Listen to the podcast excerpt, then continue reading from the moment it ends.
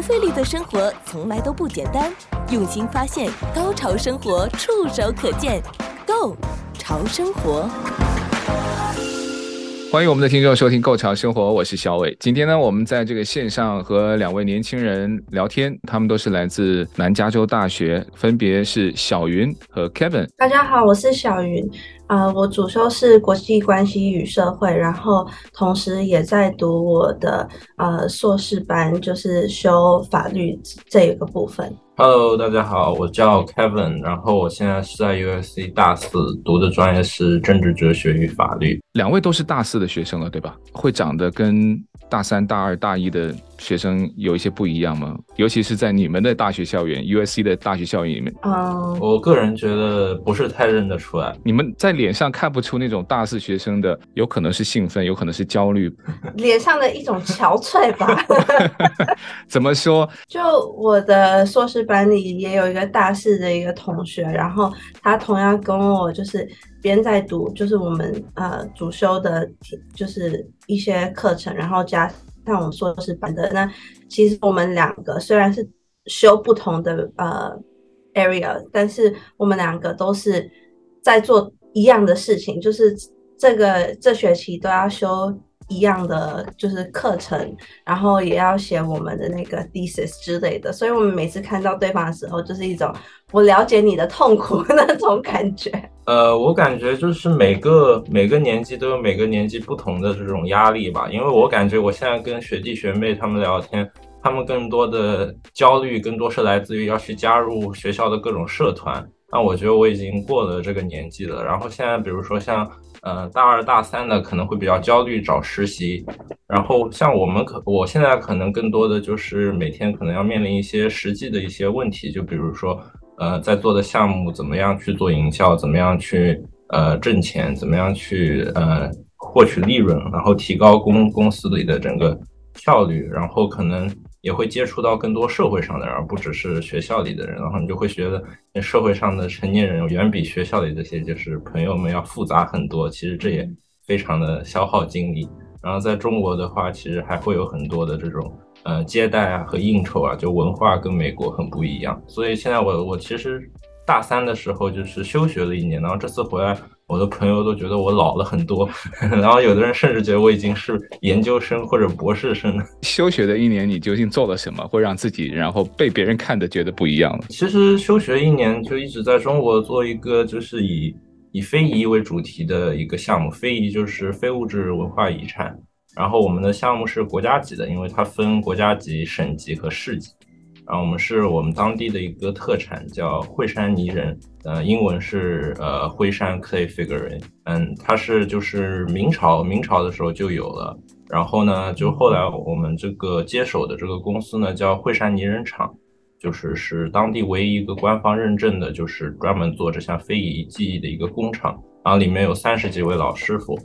然后呢，当时。当时我们接手的时候，就是因为他们厂里面就是现在的年轻人不太能接受这种非常传统的东西，所以就是他们的经营状状况很差。但是呢，我们作为作为就当地人，又觉得有这个社会责任，就必须把这个传统给它传承下去。所以我们就是接手了之后呢，就是要付这个三十几个员工的工资，然后同时呢，也要想办法就是。怎么样以这个模式去挣更多的钱，让更多的年轻人能了解到传统文化，把它做得更潮流一些。比如说，我们把这种传统的泥人做成盲盒的形式，然后我们再把这种传统的艺术的元素融入到这种新消费业态。我们在当地开了一些咖啡店，然后大家在喝咖啡的同时呢，就可以学习到一些关于这种非遗的工艺和非遗的艺术。那看起来那一年。是很辛苦啊，不过这个文创的这部分也的确像你们二位这种年轻人，然后大大家准备要从大学毕业了，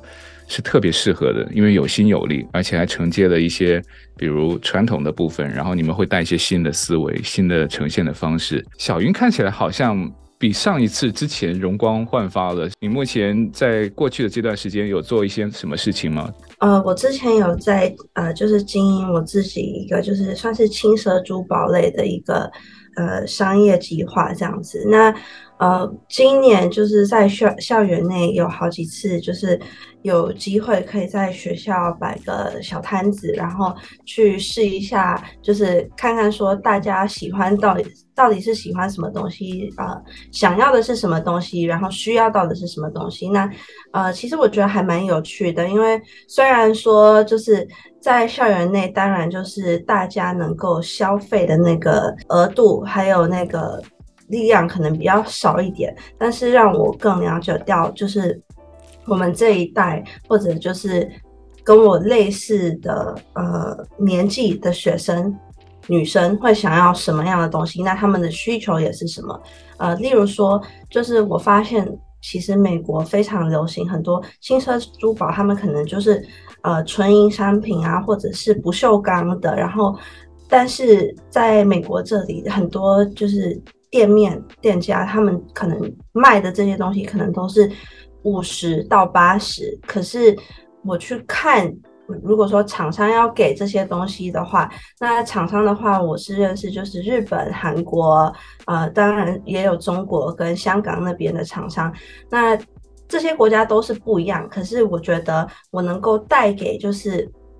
大家的一些商品可能就是比较不同的呃品质，例如说外面的店家他们可能就是带给呃大家就是五十块的话，那可能就是纯银的商品，可是我可以带来是纯银，也是镀 K 金的商品，那这样子那个也是会比较饱和。那呃，因为很多人也会常常在加州嘛，大家都会去海边玩啊之类的，所以其实很多人会问我说：“哦，那我这个可以带进洗澡，带去海边之类的吗？”那呃，这些都是消费者会考虑到的问题。然后这几个月来，就是有这个机会可以去听到说消费者想要什么，我觉得还蛮有趣。然后呃，也让我对于我自己的商业计划。呃，更就是更有成就。那小云怎么定义轻奢的轻？你是用价钱去区分呢，还是用它的材质去区分，还是用它的设计感去区分？用价价钱，因为我现在主要的就是啊，二十，我的主要顾客是二十到三十岁的。对，那其实我发现说。不代表说二十岁的女生她们就不想要有好拥有好的东西，她们其实也会想要拥有好的东西，可能也想要带一些半宝石类的商品啊。可是因为外面的市价已经太高了，那可能他们能够去花的那个价钱，他们就只能买就是一些不锈钢的一些呃产品啊，或者是就是纯粹纯银，什么宝石都没有之类的。我觉得外面的店家，他们当然就是如果你去一个 mall，你去看一个商场，他们当然就是要付租金等等。所以我现在想要做的就是网络行销。那我觉得网络行销这这一块的话，只要就是呃有够人去 follow 你的就是网络的 page，不管不管是 Instagram 或者是你自己的网站，那我觉得还。就是可以提升自己的利润，可是同时也可以带给消费者不同的呃商品品质。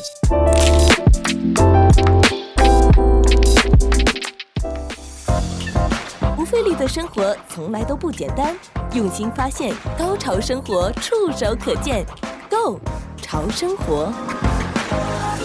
如果要从一个大四从校园走到社会去，机会是多了很多，可是感觉你们要懂的也很多。相比我们在念大学然后毕业的年代，可能你只要专注于你比较有兴趣或是比较专长的那一部分，就可以找到相应的位置。比如说你刚刚随便说一个轻奢珠宝。你可能也要懂一点设计，也要懂一些化学元素，你也要知道市场的定价，甚至要可能开始去制定一些比较完善的、可行的市场的一些营销的计划。两位都是已经在面临着就业，也就在创业的过程当中了。呃，听说 Kevin 还是已经有了一个算是比较成型的商业计划。你也跟我们的听众介绍一下，这究竟是怎么一回事？然后现在在处于什么样的阶段？就是原来我们我们的这个，就刚刚提到的这个泥人厂，其实它是就是是被我父亲的公司，他他是接手的，从政府手里接手，因为政府觉得就是运营运营情况不好，就想转转给私有企业，然后然后来来尝试一下运营嘛。但是但是我父亲的主业他并不是做这个的，所以他就是没有太多的精力。来来来管这个事情，所以然后正好因为疫情的原因，所以就正好在国内，然后在国内了之后就参与到了这个项目，然后正好也对这种传统文化，包括一些新消费，像咖啡什么的比较感兴趣，然后我们可能就从一个比如说开一家咖啡店这件事情开始，就是先开始打造了我们的一个一个模式。然后呢，也正正是因为这个店，因为开在了那种就是当地的这种历史文化街区里面，会有很多外地的游客，呃，路过这样子，然后就呃吸引到了一些就是相关领域比较顶尖的人物，就是互相推荐嘛，然后就都过来跟我们就是商谈如何合作。然后后来的话，就是也引起了就是江苏省老字号的一个投资基金的一个注意，然后他就觉得就是这是一个可以投的项目。所以其实本来这个事情只是在一个尝试，但是突然之间有人说要来投资呢，就一切就要开始就变得比较规范，然后也需要有一个商业计划书，然后我们就跟我们的合作伙伴，因为我我毕竟我也不是学金融这一块，也不是学投行，所以我们就跟一个比较有名的一个就是也是做文化旅游，然后前身他们是做投资基金的一个合作伙伴，然后我们一起。一起用一个月的时间做一个 B B P 出来，然后，然后其实现在的话是处在一个竞调的一个阶段，然后就是他们他们投资机构因为是国有国有投资基金，所以他们的整个流程会比较慢一点。就还是回到刚开始，就是可能可能更多的是去参与一家咖啡店的一个筹备，比如说，呃，先是选址，就是你需要跟招商的地方去选定你想要的地方，然后就开始进入商业谈判。比如就谈一个月的租金是多少，然后水电，然后进去了之后，它可能就只是一个毛坯，那我们肯定还要装修，装修的话要涉及到成本控制，然后，然后因为刚开始第一家店想打造成那种比较旗舰的店，所以我们觉得自己的设计力量肯定是不够的，所以还要找外外部的空间设计公司，然后那个公司呢确实能力比较强，所以他们把空间设计，呃，跟就是整套的就是产品的 VIS 设计。都给包了，所以就是我们的整体的空间设计跟我们所有咖啡类饮品啊、包装啊，这个风格是非常的符合的。我们采用的是就是色彩比较鲜艳，然后主色调红色的一个一个一个设计风格。嗯，感觉就是在做一家店的时候，感觉就其实嗯有很多方面需要考虑，就像像刚刚说到，只是前期在装修方面的筹备，把租金谈下来了之后，进入到了装修。然后其实同时就要开始进行规划的，就是开业以后的一个营销活动。比如说你开业在中国的话，一般就是会邀请许多就当地的有名的 KOC、KOL 来打卡，然后他们会发布在自己的社交平台。中国主要的话是小红书、大众点评和抖音，然后这个也涉及到一笔营销费用。然后其实这个只是作为开业的一个营销，然后长期的营销的话还会涉及到。你要长期的在抖音上、小红书上，包括大众点评上投放，然后大众点评你还要去维护，因为它会有一个评分嘛。一般在在中国的话，你要超过四点五分才被认定为好好的好的店。也确实刚开始会有就特别令人生气的时刻，就是我们也没有觉得做错什么，但客户可能就因为一个小的点，他就给你一分，然后你本身的评分基础就很低。如果他给了你一分，你可能就会从一个比如说四分被拉到三点九分这样子。什么原因给的呢？就是他可能觉得，因为刚开业店里比较忙嘛，可能就是，呃，我记得当时是他是说，就是说我们店里的这个店员对他的服务态度不是很好，可能就是因为太忙了，就忽视掉了就是每个个人的感受，就有的人会比较计较，所以确实我们也会从这种差评当中来反省自己的整个服务流程，然后再去总结一套比较好的一个。一个规范化的一个事情，可能你收了投资人的钱吧，那着急会有这种压力吗？顺序反了，就是是因为有了这个咖啡店，才让投资人有了兴趣，所以就是投资的事情其实现在还在进行中，就是就是我们先是有了咖啡店，然后他们觉得这个模式还不错，然后他们才才决定投，就是因为那一家店比较成功。来来来，有这个投资的一个。那我可以问一下，为什么是咖啡店呢？因为我觉得其实现在咖啡是一个很好的行业，然后我觉得就是，呃，怎么说呢？我觉得就是咖啡它是有一个特性的，我觉得咖啡它是能让人上瘾的，所以就是咖啡的市场会很大。就是因为中国其实在在中国咖啡市场，我觉得还远远没有饱和，但是瑞幸已经证明了就是咖啡在中国市场的可行性。其实我感觉。呃，其实，在今年二零二二年的财务数据上来看，其实就是星巴克在中国的整个数据下滑了百分之四十，但是瑞幸在疫情当中还是在在有一个增长的趋势，而且它二零二一年开始就有利润，所以我觉得还是非常厉害的。所以我们觉得就是咖，因为中国是就全世界最大的市场之一，所以我觉得就是有一定的人口基数，而且现在整个中国都在朝就是咖啡化的方向发展。比如说在上海就有七千多家咖啡店，虽然说就是说这个行业现在看上去已经很很内卷。但是我我其实觉得，其实整个因为中国人实在太多了，这个市场还是非常大，而且还是有机会的。但是我们觉得现在的咖啡店同质化竞争太严重，大家都在做精品咖啡，做网红咖啡。我们就想尝试的是一个传统文化为基调的一个咖啡，是可能为大家可能会为咖啡买单，也为情怀买单。其实我们咖啡也一直在钻研，就是我们从全世界。都会买豆子，然后我们公司内部也有当地比较有名的咖啡专家帮我们做这个研发。然后其实做了咖啡这个事情之后，才发现当中的门道也非常多。其实就其实呃，举一个例子，就是可能就业内人才会知道，比如说一杯美式吧，杯美式就是可能就美式和拿铁是卖的最多的嘛，在咖啡店，一杯美式可能在中国的一家咖啡店平均价位可能是在十八到二十二块钱一杯嘛。然后，其实，在星巴克就要更贵一点，可能要二十五到三十三这个价格。但是，其实我们核算过单杯的，就是如果只是看原材料，就是咖啡豆的成本，可能可能就不到一块钱，就可能你会觉得单杯的利润率特别高。但是，但是很多咖啡店其实还是不挣钱，因为它需要付人员工资，它需要付店铺租金，其实这两块是最大的一个投入。然后刚开始前期的话，会有很多的设备上的投入，像我们其实对咖啡品质要求比较高的话，可能就会选比较好的半自动咖啡机，就是比较有名的，可能就是辣妈，英文是应该是叫什么 La Marzocco，然后磨豆机的话也会用比较好的品牌，所以就是前期单店投入其实也也不是特别低，然后在在豆子的选择上，在烘焙方式的选择上，其实我们也是就是。因为因为因为我们也是刚刚做，所以我们就会找就是业内我们比较认可的，然后去跟去去看齐他们。所以我们其实一直是在中国的话，其实品质上我们一直是想向皮爷看齐，皮爷就是 Peet's Peet's Coffee，然后但是他们的价格也很高，然后我们的价格可能就是跟瑞幸差不多，所以我们是有皮爷的品质，瑞幸的价格。所以我们在咖啡这块主打的就是一个高性价比。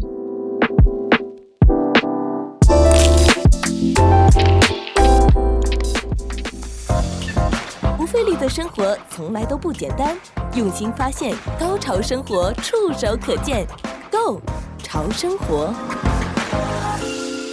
小鱼，你刚刚提到轻奢首饰珠宝，它其实很容易会让人联想到一些的问题，因为它可能不像我们一日三餐，你的材料选择会走环保的路线，或者说会有人会诟病。装饰品就是一个奢侈品，不管是轻还是高，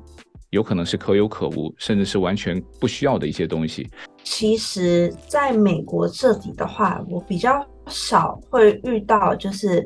消费者觉得说，嗯，视频类就是我觉得可有可无。在美国这里的话，可能因为对于呃金钱的一个。概念大家也有，就是稍微不同的一一个概念，所以在美国这里的话，我觉得其实大家还觉得就是还好，因为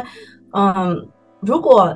说今天可能是卖一些就是高级、非常高级的，就是珠宝类的东西，那我觉得可能会有差，因为它毕竟金额就是非常高。但是做那个那个，因为我我有想过说，那我还是我要转到做就是。高级珠宝的那种呃，就是行业，可是那个行业有好有坏，就是好就是说呢，如果你的顾客群的话，他们就是非常非常有钱，然后对于就是可能呃经济情况就是有什么改变，其实他们的消费能力大概都是会在那里，然后他们会一直回购。我做的这个现在就是做轻奢珠宝嘛。呃，因为它的价格我觉得比较亲民一点，所以其实大家就会觉得，嗯，我可能就是一餐或两餐省一点吃，嗯，我就可以买到就是我想要的这个东西。所以差距在这里，当然就是金额上的不同都会引引来不同的顾客群，所以就是要做出一个决定说。那我现在是要针对哪个顾客群？那我自己的话，目前做轻奢的原因是因为它成本相相比来看就是也是比较低，所以对我来说，嗯，也可以就是让我觉得，如果说我没有。时间一直去顾这个 business 的话，就是我还可以承受得住。可是当然，我今天如果就是几千块的东西一直就是留在我这里，那当然就会也，也有金钱上的压力。这样就跟咖啡一样，咖啡有可能全世界都可以喝到，我自己在家都可以泡，但有的人就爱到那个地方，有可能就是他的业者，他的这个老板他自己的故事，或者说这个咖啡豆的故事。或者说，这个咖啡店它在的那个地方所带来的故事，其实人的想象力它是可以无价的。有很多的消费者，现在有一些，我们不能说他不是理智的消费者，他是一种更更有理想性消费观念的理想消费者，他们更愿意自己去为他自己想象出来的故事去买单。但同样一个尖锐的问题，也问 Kevin：过度开发往往对于文化产业一个非常大的痛点。咖啡其实是后来出现的一个东西，因为泥人厂它本身不是做咖啡的，泥人厂本身它是做泥，就是泥人，就是用泥捏的那种娃娃，然后会有上彩嘛。然后整个行业可能，整个行业在我们城市，可能整个行业就业人员可能就五十个人左右，有三十几个是在我们厂里的。这个就是它这个东西呢，是需要去，因为只有当地的泥才能做这种东西，所以需要把泥进行一个加工了之后。然后，然后就是捏捏成型，捏成型了之后，等它自然风干，自然风干了之后，再用专用的颜料去给它上色，所以它是一个非常手工的一件事情，所以这也就就决定了它的产能的一个上限。所以就你比如说你三十个人，你每天无休无止的做，它可能一个月可能也只能做个几百上千个，它就是这个市场它是有上限的。但是我觉得文化这件事情它是没有上限的。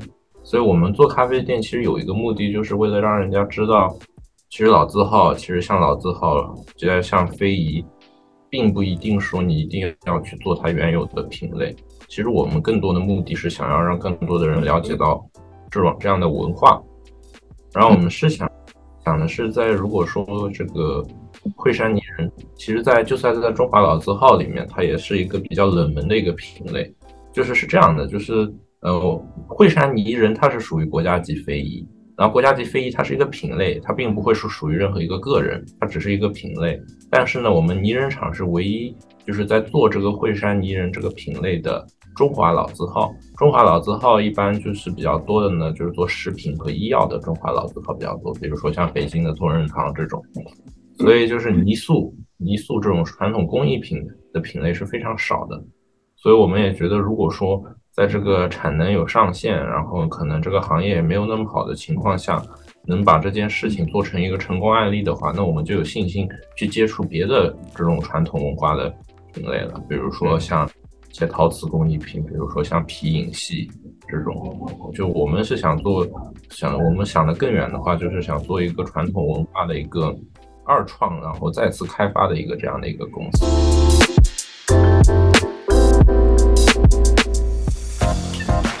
费力的生活从来都不简单，用心发现，高潮生活触手可见 Go 潮生活。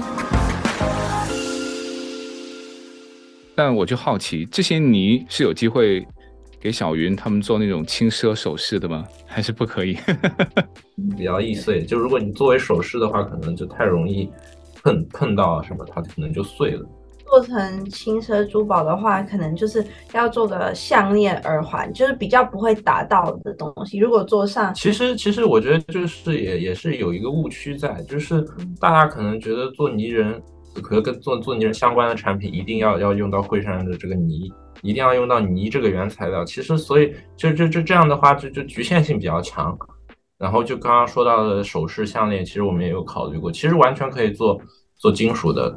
做金属的，然后如何融合就是泥人这个元素呢？就泥人当中有非常多的经典形象，阿福有蚕猫，有各种各样的戏文，就戏剧里面的形象。那我们可以就把这些形象跟金属的材质融合，作为一个文化的一个元素输出在这些项链上。那我这样在卖这条项链的时候，就可以讲故事。我说我这是有非遗元素的，我这是非遗传承，我这中华老字号的冠名。这就并不是说一定说就是在材质上一定要有一个直接的嫁接，而是在文化元素上作为一个输出这样子。这是我哦，对对，我觉得这个不错。啊，你们两个可以想一想哈。其实刚才他在讲这件事情的时候就，就其实有一个法国的一个呃轻奢珠宝品牌，他们就是用泥做的。可是因为法国，我们知道他们的文化就是，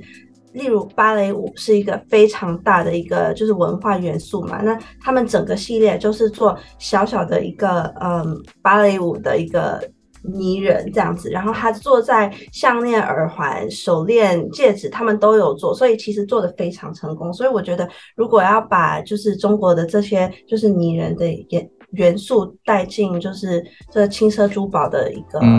市场，嗯，我觉得是有机会的。只要女生认为漂亮可爱，基本上都可以。对，或者说记得 Kevin 他们家的那个咖啡也蛮好喝的，我就会买单了，对吧？但这个就我觉得创业的点子可能也会根据。呃，外面的大环境改变而改变，但今天非常开心，请了两位跟我们听众也分享了一下。现在坐在我面前的就是两位准备就要出去创业，然后也有各自非常丰富想法的两位，应该就是未来就是在这个市场当中肯定也会有相当多自己想法的年轻人。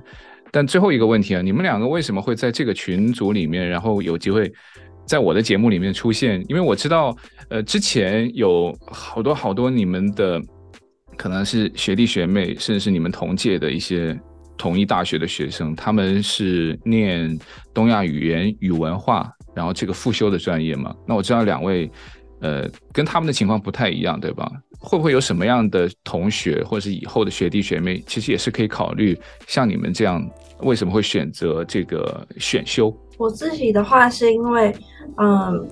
我现在大四了，就可以选修一些，就是我想要就是修的一些科目。那我其实因为这四年来都没有上过任何中文课，然后顺便觉得就是可以来就是进步一下，对。然后加上因为我现在就是想要自己做那个轻奢珠宝的生意这样子，所以也想就是。呃，更了解就是中国或国内的，就是商业文化之类的，对，所以经过这这门课，我就可以多学一下，就是呃中国商业圈的一些就是呃文化，然后就是大家是什么样的想法，然后然后我觉得就是在我们班上也会遇到，就是像 Kevin 这样子非常有趣的故事。对，我我现在是大四，马上要毕业的一个年纪嘛，然后就是。可能学业相对来说没有那么紧，然后可以有更多的选修的课，所以当时就看到了有这个商业中文的课。可能上一次在学中文，可能也是在高中里了，再一次把这个语言捡起来。然后我觉得至少这个主题跟我现在在做的这个事情也非常的符合。然后同时我我我也觉得通过这个课可以认识到就是就是像思韵这样的这样的就是很有想法的同学，然后有机会接触到像。小伟，您这样就是就是各各行各业，就是 各行各业的人，所以我觉得这个机会还是挺好的，因为做的事情也跟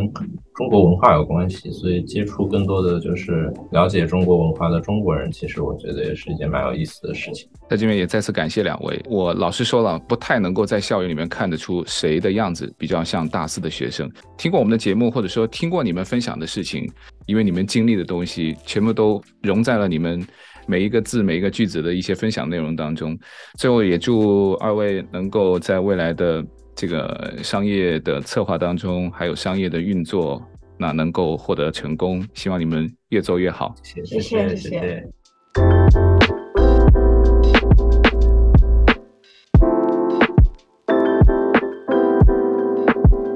想重听更多过往节目内容，或把你喜欢的内容分享给朋友，只需要在你任何目前使用中的 Podcast 播客应用程序搜索、关注 “Go 潮生活”即可。感谢收听，我们下期内容再见。